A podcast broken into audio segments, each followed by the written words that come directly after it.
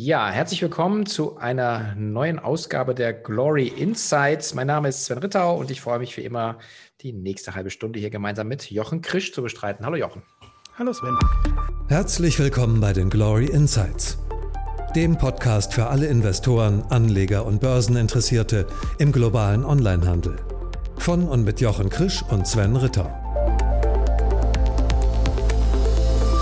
Ja, ähm, wir haben im Vorgespräch gesagt, wir wollen nur ganz kurz mal schauen, äh, wo stehen die Glory 50 in den neun Monaten des sechsten Jahres. Da gibt es ja auch vertiefend schon Analysen äh, bei dir im Blog und im Newsletter. Also da auch hier nochmal, wie gesagt, äh, abonnieren bei dir oder natürlich auch den Glory Newsletter. Aber äh, vielleicht von dir nochmal ganz kurz in der Zusammenfassung, was war denn so die Highlights der ersten neun Monate? Also wenn man mit dem Erfreulichen beginnt, äh, natürlich, dass wir erstmals über 300 Punkte sind bei einem Quartals. Ähm Schnitt hatten wir vorher nicht. Und dann natürlich, dass es sich nach dem Rücksetzer äh, im Mai wieder erholt hat. Und ähm, also das sind so von der, von der Kursentwicklung die spannendsten ähm, Geschichten. Und dann natürlich, dass wir sehr viele Neuzugänge dazugenommen haben. Also noch nicht alle, die möglich waren, können wir später noch darüber sprechen, aber doch jetzt einige und jetzt allein in dem sechsten Jahr schon 16 Neuzugänge haben. Einige sind rausgefallen, die entweder von der Börse gegangen sind oder die einfach den Kriterien nicht mehr genügen. Ähm, also das heißt, es kommt auch eine gute Auffrischung rein jetzt in das und wir waren ja sehr selektiv in dem, was wir reingenommen haben. Ähm, also deswegen ist, äh, ist da jetzt auch nichts Dramatisches passiert. Es ist eher so in die Zukunft gerichtet, dass man einfach sagen kann, okay, wir haben jetzt 53 Unternehmen da drinnen und ähm, das hätte man sich am Anfang nicht vorstellen können, dass wir mal so viele haben. Und, und das ist alles, also geht alles in äh, aus unserer Sicht gute Richtung letztendlich. Mhm. Ja, mein persönliches Highlight war definitiv äh, die äh, Zuteilung, die wir bekommen haben beim About You Börsengang. Äh, haben wir ja auch mal gesagt, dass äh, wir die 44.000 Stück, glaube ich, die wir äh, haben wollten, haben wir auch bekommen und äh, auch da ganz happy. Und es ist auch schön, dass man auch mal von Unternehmensseite auch würdigt, äh, dass wir ja langfristig orientierte Investoren sind und nicht irgendwie auf eine schnelle Euro ähm, so ein IPO-Gewinn spekulieren, sondern wir, wir, glauben ja an das Unternehmen und das also hat mich ja persönlich sehr gefreut. Und muss man auch dazu sagen, das bietet sich nicht bei jedem Börsengang an, weil manche wirklich übertrieben sind. Aber das war eine faire Bewertung, sind auch zum mittleren Kurs dann an die Börse gegangen und sind jetzt auch nicht drunter unter dem, was ähm, der Ausgabekurs war. Also interessanterweise können wir vielleicht auch kurz, kurz sprechen, die, die deutschen Börsengänge jetzt vor allen Dingen. Also es war ja About You, Bike24 und Mr. Specs. Und was dann passiert ist, also wie vorsichtig sie an die Börse gehen mussten. Wie gesagt, About You war so im Mittel drin und seitdem tut sich im Grunde gar nichts. Also das ist weder gut noch schlecht. Kann sein, dass es eben durch die, durch die Stützkäufe etc., ich nenne es Stützkäufe, das kann man ein bisschen, bisschen vornehmer nennen, aber ähm, dass sich deshalb nichts tut. Aber zum Beispiel Bike24, die sind so ein bisschen vorsichtig an die Börse, ist gleich nach oben gegangen und dann wieder ein bisschen zurück. Ähm, und Mr. Specs hat ja eine extreme Bewertung äh, bekommen, also da muss man eher vorsichtig sein. Und About You, da bin ich bei dir, war eigentlich wirklich das Schöne, dass das ein sehr fairer Ausgabekurs war. Und wenn man da dabei sein kann, ist das gut. Und wir sind ja normalerweise sehr vorsichtig in dem, wenn wir neue reinnehmen. Also es ist meistens so 0,2, 0,3 Prozent und das ist im Grunde nichts. Und bei äh, About You waren wir jetzt, nachdem sie dann an der Börse waren, so ungefähr bei 2 Prozent. Was in Ordnung ist, weil das ein bisschen das wieder ausgleicht, was wir dann bei Zalando zum Beispiel wegnehmen damit wir in dem, in dem Modebereich ein bisschen ausgewogener sind und nicht von einzelnen Unternehmen dann abhängig. Ja. Schöne Grüße auch nochmal an Sven Schmidt an dieser Stelle, der ja immer, immer sehr, sehr skeptisch war, was About You angeht. Also äh, freue ich mich, wenn wir äh, auch da mal ein bisschen Gegenposition haben. Ähm, Du hast es schon angesprochen, äh, die deutschen Börsengänge, äh, Mr. Specs, Bike24, ähm, so äh, Kurs-Umsatz-Relation bei Mr. Specs so viermal auf die 2020er Zahlen, 7 ähm, Millionen EBTA, das liegt dann über 100 Kurs-Umsatz-Relation hier, Gewinn-Umsatz-Relation, Bike24 so 660 Millionen Bewertung aktuell und und irgendwie Faktor 3 auf den, auf den Umsatz. Ja. Ähm, das natürlich schon, sind natürlich schon sportliche, sportliche Bewertungen, muss man sagen. Ne? Also da muss man auch immer dreimal überlegen, ob man da jetzt schon zuschlägt. Und wir sind ja jetzt in einer spannenden Phase gerade. Sie sind alle noch vor den Q2-Zahlen an die Börse. Und inklusive Q1 war ja das Corona-Jahr, wo es einfach den Boom gab. Und äh, jetzt im Prinzip bei Q2 muss man Farbe bekennen. Also das äh, passiert jetzt gerade, deswegen sind die Zahlen sehr spannend. Also manche haben es so gemacht, dass sie schon ähm, in die Richtung argumentiert haben, nicht zu viel erwarten und wir setzen die Ziele nicht hoch, nicht hoch. Und wir sind erstmal froh, wenn wir das Vorjahresergebnis ähm, erreichen. Andere waren so ein bisschen progressiver und gerade die am, an die Börse sind, die waren immer eigentlich sehr progressiv, dass sie, dass sie auch 2021 eigentlich noch eine, eine wirklich gute Wachstumsrate ähm, hinbekommen. Und ähm, man hat es jetzt letzte Woche bei, bei Shop Apotheke gesehen. Das war jetzt nicht unbedingt dem geschuldet, dass das nicht so gewachsen ist, wie man sich es vorgestellt hat, sondern dass sie einfach Logistikprobleme hatten. Und dann haben sie halt ein 7% Wachstum in Anführungszeichen hinbekommen, was, was okay ist, also was so im, im Rahmen ist, aber haben halt sich gerade noch verkniffen, jetzt das Jahresziel nach unten zu korrigieren. Und ähm, da wird es jetzt bei einigen so, so kommen. Das Gute ist aber, dass die wenigsten große Zielvorgaben gemacht haben. Ein paar wenige haben es schon erhöht. Das war HelloFresh, das war Zalando zum Beispiel, die einfach extrem gut ins Jahr gegangen sind. Alle anderen, und das war ja so, dass deswegen gab es die beiden Rücksetzer ja auch, weil alle an der Börse enttäuscht waren, dass da nichts kommt, also dass Ambitionen nicht irgendwie nochmal untermauert werden. Ähm, aber das war der Vorsicht geschuldet. Aus meiner Sicht hätte man da ein bisschen proaktiver durchaus sein können. Aber das kommt dem Ganzen vielleicht jetzt zugute, dass man auch nichts versprochen hat, was man dann äh, unterbieten wird. Ja, hast du ja auch schön rausgearbeitet. Dann hat äh, Desenio mit einer, äh, also eine IPO-Bewertung von über einer Milliarde Euro umgerechnet und haben jetzt äh, dann äh, die, die Wachstumsprognose einkassiert und äh, schwuppdiwupps ist man dann irgendwie bei 50 Prozent, was aber immer noch äh, sechsmal Vorjahresumsatz ist. Also es ist immer noch teuer. Also es gibt halt so, so ein paar Beispiele, die auch wirklich extrem waren. Ähm, und und das, ich habe für mich so eine persönliche Wette laufen gehabt. Mhm. Ist es Desenio oder ist es Moonpick? Okay. Die als erstes äh, das reißen. Und äh, das waren jetzt, Desenio hat als erste die Zahlen gebracht. Moonpick, das ist auch so im, im äh, personalisierte Grußkarten, Bilder in Anführungszeichen etc. Ähm, Bereich sind die aktiv, also bei demselben Segment. Auch Moonpick ist mit einer extremen Bewertung von über einer Milliarde Pfund an die Börse, hat aber ein paar mehr Umsatz als, als Desenio.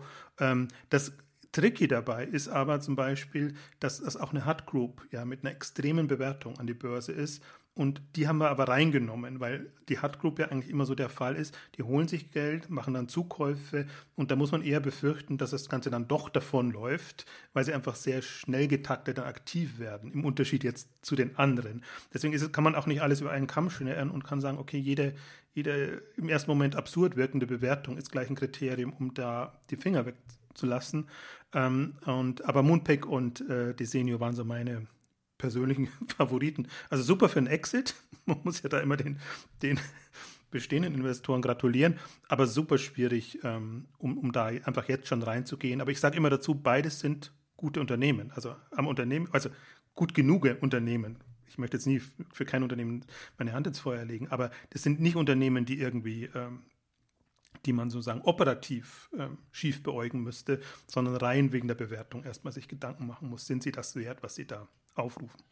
Ja, da hat sicherlich Verdane in die Hände geklatscht, ähm, die wir ja auch gerade im, in der K5 Digital lange äh, ausgefragt haben. Äh, Staffan Mörndal, das war ja, ja auch recht spannend. Ähm, jetzt ähm, hat man ja den Eindruck, jetzt ist, ist, eigentlich schon alles an die Börse, was an die Börse gehen konnte, aber dem ist äh, mitnichten so, oder? Also stehen noch sehr, sehr viele Börsengänge an. Ja, vor allen Dingen stehen noch große internationale an. Mhm. Also es gibt jetzt, äh, und frage mich jetzt gerade nicht nach den Namen, ich wollte es mir eigentlich vorher raussuchen, aber in Indonesien die beiden großen, äh, die an die Börse ähm, streben, um, also zwei fusionieren, ähm, der andere versucht es alleine. Dann in Indien Flip, Flipkart ist ja ein Unternehmen, was glücklicherweise dann doch an die Börse kommt. Das hat ja Walmart übernommen äh, vor ein, zwei Jahren. Aber jetzt gerade heute gab es die Meldung, dass die wieder nochmal sehr viel Kapital eingesammelt haben und auch jetzt ähm, renommierte internationale Investoren reingenommen haben, um dann eben den Börsengang ähm, ja vielleicht im, im zweiten, im dritten, vierten Quartal dann hinzubekommen. Also das ist das eine, was, was noch aussteht, aber man muss auch dazu sagen, jetzt gerade wenn man so den, den Juni, Mai, Juni, Juli sich anguckt, wo im Grunde ja nach dem Mai-Einbruch war ja fast schon die Luft raus. Da war die Gefahr, dass alle Börsengänge abgeblasen werden. Audi Bene ist so ein bedauere ich so persönlich, dass Audi Bene seinen Börsengang abblasen musste, weil das wäre wirklich ein schönes Unternehmen gewesen. Aber dann haben eben viele nochmal Torschlusspanik bekommen. Und dann gab es ja jetzt erst die Flut. Und das hat ja gereicht, eben von den Deutschen haben wir schon genannt, bis äh, Türkei, Hepsiburda und, und andere, ähm, die da wirklich, ähm, also substanzielle Unternehmen, die jetzt einfach nochmal den Sprung an die Börse ähm, gemacht haben, wo man auch immer wieder über die Bewertungen natürlich diskutieren kann und wann nimmt man die in die Glory rein. Aber gerade die Kandidatenliste jetzt für die Glory 50, die ist extrem gewachsen und ähm, ich habe immer parallel jetzt noch zu der, zu der offiziellen Liste eine Beobachtungsliste, ähm, die eben auch nochmal mindestens so lang ist und wo man dann wirklich gucken kann, wen nimmt man da rein. Also es gibt auch so, für mich sind Favoriten, für andere werden wahrscheinlich nicht warm damit, aber so Victoria Blumming oder Victoria Blum nennen sie das abgekürzt dann. Das ist so ein AO für Bart. Ähm, die, die sind an die Börse, die machen substanziell guten Eindruck, äh, auch ein bisschen äh, hoch bewertet.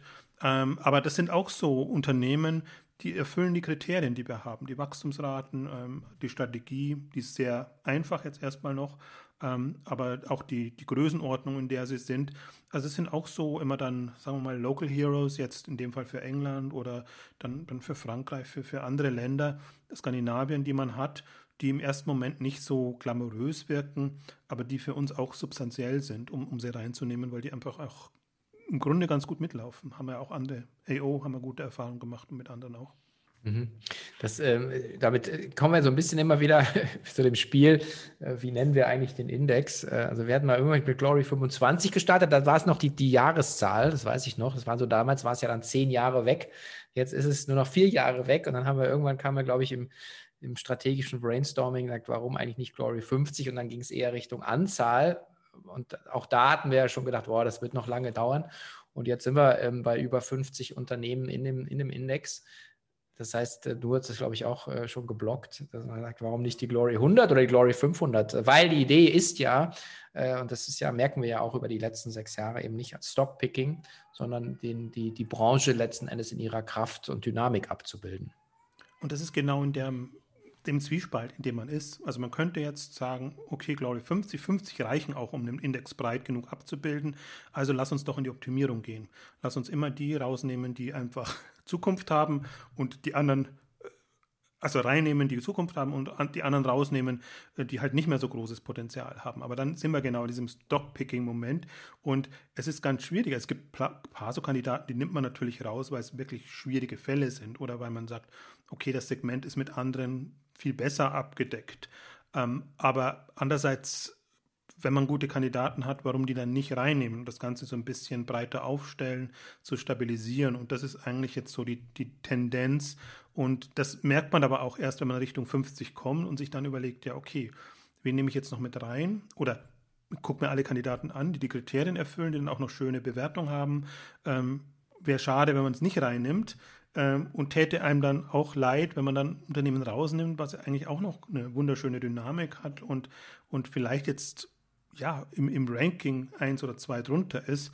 Also deswegen glaube ich, ähm, sollten wir da dem treu bleiben. Das ist gerade un unsere Tendenz, ähm, was, was wir eigentlich von Anfang an auch gesagt haben. Wir wollen diese, diese Grundkriterien, also strategisch gut aufgestellt, Wachstumspotenzial, eine gewisse Größe und die Chance einfach dann, ähm, entweder, entweder sie sind schon führend in ihrer Kategorie, in ihrem Land, oder sie haben die Chance, ähm, da, da führend zu werden. Und ähm, ich habe so das Gefühl, auch wenn man sich jetzt die Entwicklung mal die letzten ja, zwei Jahre, würde ich mal sagen, anguckt, die Index-Entwicklung, also die Glory-Entwicklung, ähm, dass die Volatilität ein bisschen geschwunden ist. Ähm, dadurch, dass es eben jetzt mehr drin und es sind, und das Interessante ist ja, man sieht ja immer nur die, die Kursentwicklung allgemein. Ich sehe ja dann immer täglich auch die Spannbreite und das reicht ja immer von plus 10 bis minus 10 und gleicht sich dann eigentlich so schön aus und das ist gerade das Gute, finde ich, dass man, also finde auch, was ein Index letztendlich auszeichnen sollte, dass er nicht so volatil ist, ähm, dass er, dass er, dass er aus sich heraus quasi nochmal zu den Schwankungen, für die Schwankungen sorgt, sondern dass er eine Branche wirklich so abbildet, dass es einigermaßen stabil sein kann. Und wir haben ja schon eigentlich in den, in den letzten Rücksetzern auch den Vorteil gehabt, dadurch, dass wir eben nicht nur auf die Dickschiffe und auf die Bekannten setzen, so, so Amazon, Alibaba etc., sondern auch immer kleine drin haben, die zum Beispiel nicht in anderen Fonds und Indizes drin sind,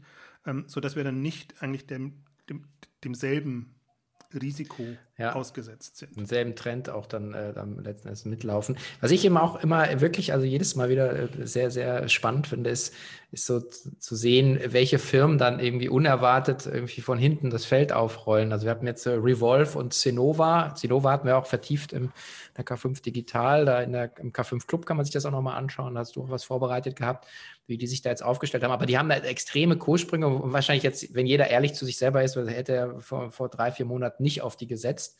Und das ist ja eben dieses Schöne an, dieser, an diesem Portfolio-Gedanken. Ne? Genau, das ist auch das, der Nachteil am Stockpicking, weil du dann immer die verlierst, die eigentlich wirklich so die sind, die dann extrem performen. Und die haben sich jetzt wirklich, also die, die du genannt hast, äh, verdreifacht, vervierfacht innerhalb kürzester Zeit. Also ähm, wenn man da drauf gesetzt hat und viel drauf gesetzt hat, hat man da wirklich extrem profitiert, während jetzt ja nicht gerade eine leichte Börsenphase war. Also muss man, muss man ja auch dazu sagen.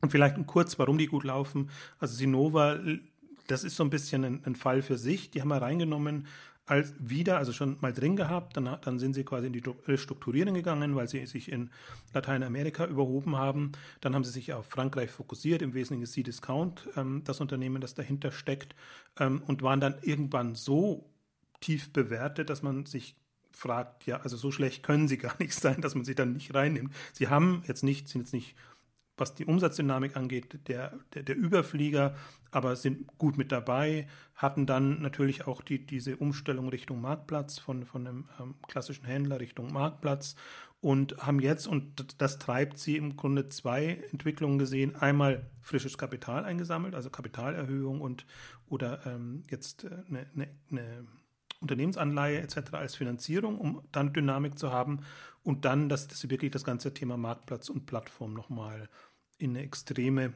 Richtung weiterentwickeln und das einfach auch als Service anbieten und zwar anders anbieten, als das die bisherigen machen. Deswegen ist es auch ein, so ein spannendes Unternehmen. Und das sind dann alles Treiber. Das sind, finde ich, dann schöne strategische Treiber. Darum geht es ja dann auch immer, nicht nur rein auf das jährliche Wachstum oder auf eine Corona-Dynamik setzen zu müssen, sondern einfach zu sagen, okay, das ist zwar ein altes, altes, um nicht zu sagen schon fast altbackenes Unternehmen, aber sie haben doch noch Ambitionen und, und auch eine Strategie, wo man sagt, ja, das ist auch, geht über das hinaus, was man so kennt. Also es gibt ja viele Nachahmer und die sind ja auch, ist ja auch alles in Ordnung, was Mercado Libre macht und was Ozon in, in, in Russland macht, etc. Das ist aber alles mehr oder weniger das nachgemacht, was jetzt ähm, Amazon und andere vorgemacht haben. Und ich finde es immer schön, dann auch Unternehmen dabei zu haben, die einfach dann so ihre eigenen Wege gehen ähm, und jetzt auch nicht zu sehr ins Risiko gehen. Also ist jetzt nicht super riskant. Und noch ein kurzes Wort zu Revolve. Fashion ist das ja. Ähm, die haben halt extrem gelitten in der Pandemie, weil jeder Händler, also Fashion-Händler, der nicht Plattform war, hat, war in der Gefahr, das falsche Sortiment zu haben. Und wenn du halt eher auf Abendkleider oder das Extravagante geeicht bist, dann kommt die bequeme Mode für zu Hause, dann kannst du das als Plattform gut ausgleichen, aber tust dich unheimlich schwer, das dann ähm, mit dem eigenen Sortiment so schnell hinzubekommen. Und deswegen, da haben die extrem gelitten und ähm, das haben sie gedreht, haben wieder gute Wachstumszahlen, wobei ich aber nicht weiß, was genau jetzt diese Übereuphorie ausmacht. Also es ist wirklich eine Vervierfachung jetzt seit, seit Jahresanfang. Ähm, das äh, freut einen dann, aber manches kann man auch nicht wirklich erklären. Also ich finde, die sind gut mit dabei und haben sich gut entwickelt da. Ähm, und ja, letztendlich profitieren wir davon nicht immer wissen wir genau warum. Mhm. Jetzt, ja, und nicht jeder saß mit dem Smoking äh, im Homeoffice, so wie du und ich. Also, das muss man natürlich auch sagen. Also das ist natürlich. Äh, wie, du wollen wir hier nochmal unterstreichen. wir arbeiten ja immer noch an unserem äh, Sponsoring-Thema. Äh, die Moderatoren und Analysten wurden ausgestattet von. Also wer hier Lust hat, kann mir gerne persönlich schreiben. Eine Frage habe ich noch, ähm, vielleicht da kleine Spekulation von dir. Äh, unser sonstiges Sorgenkind Zooplus hat ja auch ähm, ähm, jetzt so eine Bewertung, die ungefähr einmal jetzt dem Umsatz entspricht. Das ist jetzt noch nicht crazy, aber ähm, wir sind weg von dieser 0,5, 0,6. Ähm, glaubst du, dass das auch so die, die Flut der Börsengänge, dass da die Leute dann gesehen haben, okay, wow, das ist ja ähm, sehr günstig bewertet im Vergleich zu dem ganzen anderen Rest oder ist das die eigene Performance? Taucht halt in jedem Ranking auf als in Anführungszeichen Underperformer oder und andersrum formuliert als jemand mit Potenzial, weil die Bewertung einfach wirklich und das ist aber schon seit fünf Jahren so so niedrig ist, dass man sich immer fragt, ja warum ist die so niedrig? Also so schlecht kann das Unternehmen, das sind wir wieder bei dem Punkt, auch nicht sein, dass es dass es so niedrig bewertet ist und das hat sich eigentlich in fünf sechs Jahren jetzt nicht geändert. Das, diese Argumentation kann man immer noch folgen. Es ist etwas überraschend tatsächlich, dass die dass die Börse jetzt darauf angesprungen ist, aber ich glaube, das Signal hat wirklich das EBITDA ergeben. Also wir waren ja trotzdem, oder ich bin unglücklich eigentlich, dass sie das, den Wachstumsschub nicht mitgenommen haben, den man in der Corona-Zeit hätte haben können. Also andere haben bewusst neue Kunden generiert und den Kundenstamm erweitert, aufgefrischt, wie man es nennen will. Ähm, Plus hat eine enorme Bottomline äh, an den Tag gelegt. Und ich glaube, das ist auch ein bisschen was, was die Börse dann wieder überrascht, weil sie ja immer eigentlich in dem Topf drin waren das kann nicht, das kann nicht hochprofitabel werden. Das ist so ein äh, margenschwaches Geschäft und äh, obwohl sie es ja immer rauf und runter dekliniert haben, warum schon und wieso sie das so machen und ähm, dass sie einfach im Wettbewerb dann trotz der Margen noch besser dastehen. Ähm, und das muss wohl so der Auslöser gewesen sein. Also ich habe auch keine andere Erklärung, weil eine Wachstumsdynamik ist nicht wirklich da, also Umsatzdynamik. Das wären halt so 15 Prozent, wenn es gut geht, 20 Prozent. Ähm,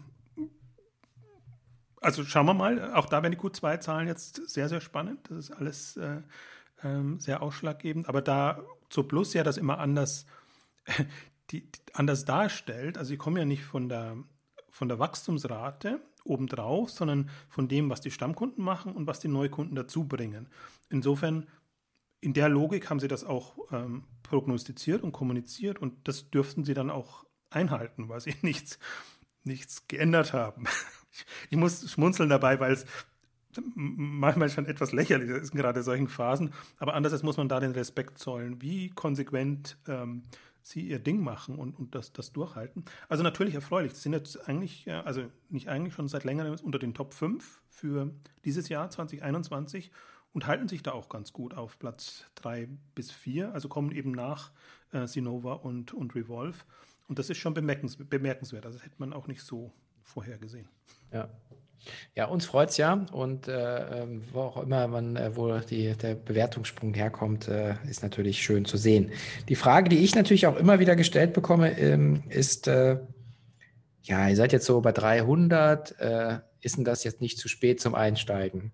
Und äh, die Frage, die wir uns, glaube ich, stellen, ist, ähm, es gibt ja immer so, also du hast ja vorhin auch erwähnt, äh, also wenn es mal insgesamt runtergeht im Markt, sind wir mittlerweile durch das Portfolio, das breite aufgestellte, eigentlich gehen wir nicht so, also wir, wir sind ein bisschen gedämpfter in der Bewegung mittlerweile. Und ähm, jetzt ist die, die Frage, soll man jetzt noch einsteigen? Äh, sage ich mal so, ja, es ist die Frage der Perspektive. Also wenn man auf einen schnellen Euro setzt, glaube ich, dann sind wir das falsche, der falsche Ansatz. Ich glaube aber, ähm, und da ist so ein bisschen auch die Frage, ja, ähm, geht es jetzt Richtung äh, die nächsten sechs Monate seitwärts? Äh, geht es nach oben, nach unten? Ich meine, das wissen wir auch nicht. Grundsätzlich, und das vielleicht auch nochmal dann sagen, gebe, übergebe ich dir, haben wir ja diesen langfristigen Gedanken. Das heißt, wir schauen eben, was ist jetzt in, in, in Zeiträumen von fünf Jahren möglich. Und da sind wir ja sehr, sehr positiv eingestellt. So versuche ich es eigentlich auch immer zu verdeutlichen. Also ich gebe ja immer eigentlich in den ganzen Reports dann an, was ist die durchschnittliche Wachstumsrate. Wir sind jetzt bei 21 Prozent, ein bisschen mehr. Und ähm, das ist äh, im grünen Bereich. Jetzt ab 20 ist grüner Bereich, davor ist auch schon gut. Ähm, also hatten, hatten wir uns so, also wir haben uns jetzt nicht festgelegt, aber ähm, ich sage ja auch immer dazu, wir nehmen die rein, die 20 bis 25 Prozent und drüber an Wachstum haben, also Unternehmen, und wir gehen davon aus, dass die Kursentwicklung eigentlich da mitgehen soll. Ähm, also deswegen sind wir jetzt bei einer 21 Prozent. Das liegt so in dem, was wir uns wünschen würden, langfristig. Und genau das ist auch der Spagat jetzt. Also wenn man daran glaubt, dass das wirklich auch so jetzt weitergehen kann, dann ist man gerade so in der Mitte. Dann kann man hoffen, ein bisschen runter, Einstieg und, und äh, bisschen drüber oder jetzt abwarten, je nachdem. Aber ich habe in der letzten Ausgabe ja auch schon gesagt, und das würde ich vielleicht als, als Orientierungspunkte nochmal kurz wiederholen, was so die Ankerwerte sind, äh, die man sich angucken kann. Im Grunde ab 263 als Sechsjahresziel ähm, sind wir im zumindest gelben Bereich oder zufrieden. Also 263, 309, das ist so das Siebenjahresziel, das wäre gut, das ist da sind wir jetzt so, in, die Richtung gehen wir, dann ist man halt ein Jahr deiner Zeit voraus und 363, das ist das Achtjahresziel, ähm, wäre quasi super wenn wir das jetzt noch erreichen würden in den nächsten Monaten. Und so muss man es so ein bisschen sehen. Also jetzt sind wir so bei, ähm, also das, ähm, wie gesagt, Quartal war knapp über 300 und jetzt sind wir heute so bei 255, 88, äh, 95, 88. Und in dem Spektrum werden wir uns bewegen. Und das Schlimme ist, oder es ist uns halt nicht möglich, kurzfristig das zu sagen, weil dann würden wir Börsenprognose betreiben. Wir können eher mittelfristig sagen, das ist die Substanz der Unternehmen, die drin sind. Und die haben alle die Kriterien. Und es ist sicherlich jetzt, die sind ein bisschen, bisschen voraus, weil einfach der Corona-Schub da war. Aber sie sind jetzt auch nicht so voraus, ähm, dass man nicht erwarten könnte, dass die nochmal entsprechende Schübe machen. Und ich habe das auch, hatten wir auch in der letzten Ausgabe besprochen. Es waren ja jetzt die kleinen, die Nebenwerte eher, die das getrieben haben. Zur Plus ist jetzt der, einer der Hauptwerte, der vor mit dabei ist, aber auch ein Wayfair ist jetzt vor mit dabei. Ein Amazon hat jetzt wieder extrem aufgeholt in den letzten paar Wochen weiß nicht, alles hat, warum die Börse den Ausstieg von Jeff Bezos gefeiert hat, das ist mir auch nicht so schlüssig, aber gerade als der Tag war, ist, ist der Kurs nochmal extrem abgehoben. Ich hätte es eigentlich eher andersrum erwartet. Also das heißt, die ganzen Schwergewichte ziehen jetzt nach und die haben den Index eigentlich eher gedrückt jetzt in den letzten Monaten. Deswegen bin ich da, sagen wir mal, vorsichtig optimistisch gerade, äh, weil wir einfach jetzt auch diese beiden Rücksetzer ein bisschen ähm, entschärft hatten und jetzt ähm, im schlimmsten Fall aus meiner Sicht in eine Seitwärtsbewegung gehen, im besten Fall in, in eine leichte Aufwärtsbewegung. Ähm, das, das, das muss man dann sehen. Also die große Frage wird jetzt tatsächlich sein, wie laufen die Q2-Zahlen?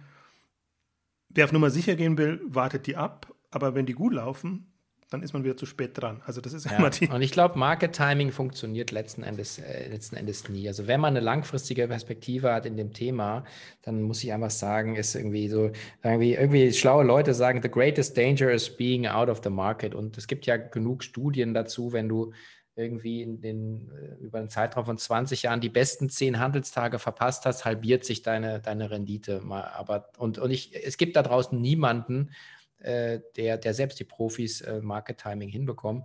Insofern, mit, wenn man halt einfach entspannt ein bisschen investieren kann, äh, dann glaube ich, ist, ist das jetzt das nicht das schlechteste Pferd, auf das man setzen kann, weltweit auf den E-Commerce. Und muss auch wieder dazu sagen, wir haben keine Kosten, was, was Einstieg, Ausstieg angeht. Das heißt, man kann das über Sparplan, man kann das über Stückelungen oder was auch immer machen, wie man will. Und ähm, die, der, der, zweite Punkt, jetzt, um auch da nochmal eine, eine Referenz zu geben, auch das versuche ich durch diese 21 Prozent Wachstumsrate immer rauszustreichen. Das sind 700 Punkte 2025, also im, im zehnten Jahr. Und dann sieht man ja jetzt bei 300, ähm, 700 ähm, rechnen wir eigentlich, also zwischen 600 und 700, sagen, sagen wir mal, ähm, damit wir da nicht festgenagelt werden. Wobei wir ohnehin keine Anlageempfehlung geben. Das muss man einmal dazu sagen. Ähm, jeder hat sein Schicksal selbst in der Hand. Wir können nur beschreiben, was wir tun, äh, was, was wir erwarten und, und versuchen so ein bisschen transparent zu sein, was das Thema angeht. Aber ähm, das ist so, sind so die Erwartungen, äh, die wir haben. Und das kann laufen wie bei den ersten fünf Jahren, dass sich erstmal lange nichts tut und dann gibt es diesen Sprung. Kann sein, dass, jetzt, dass wir jetzt wieder ein Plateau erreicht haben dann ist es egal, ob man jetzt einsteigt oder in drei Jahren, weil den Sprung macht man ohnehin mit. Aber es kann genauso gut sein, dass einfach jetzt E-Commerce sich auch in den Köpfen der Börse durchgesetzt hat und man sagt, okay, die lassen wir nicht mehr so weit hinterher hinken, sondern da versuchen wir halt einfach auch jenseits von, von Amazon und die, die wichtigsten Unternehmen da zu angeln. Und wir stehen einfach jetzt auch international besser da, muss man auch sagen. Es gibt jetzt in, in allen Ländern äh, spannende Unternehmen, Unternehmen, die groß genug sind. Ich habe Mercado Libre schon genannt für Südamerika. Coupang ist so unser, einer unserer Favoriten aus, aus Südkorea. Ähm, und das sind alles so quasi die nächsten, aus meiner Sicht, ähm, Alibabas und Okados, die dann eben vor fünf, sechs Jahren an, an die Börse gegangen sind. Also deswegen, das ist schon alles jetzt substanziell positiver, als das ähm, noch vor ein paar Monaten war oder geschweige denn vor ein paar Jahren war, wo man halt ja. die genommen hat, die man hatte. Und jetzt hat man viel mehr Auswahl. Und was soll, will man sonst mit seinem Geld machen? Gut, Konsum ist das eine, aber ich meine, auf der Bank muss man, zahlt man Strafzinsen, äh, Steine sind auch sehr teuer, Gold ist teuer. Also ich bin großer Freund äh, von, der, von der Aktienanlage und äh, ähm, dann glaube ich, wie du es gerade beschrieben hast, äh, ist keine Empfehlung, aber man sollte sich doch einfach mit dem Thema beschäftigen. Ob jetzt in unserem Bereich oder in anderen Bereichen, glaube ich, ist das sicherlich sehr, sehr sinnvoll. Ja, das ist doch super. Das ist doch ein schönes äh, Schlusswort von dir. Und äh, ich bin gespannt, was da jetzt noch wirklich kommt. Also hat Flipkart erwähnt, ähm, die indonesischen Player, ähm, ein bisschen aus den USA wird noch was kommen. Ähm, da sind wir ähm, sehr gespannt und werden wir wahrscheinlich dann in den nächsten Monaten hier in den Glory Insights beleuchten. Definitiv. Danke dir. Tschüss.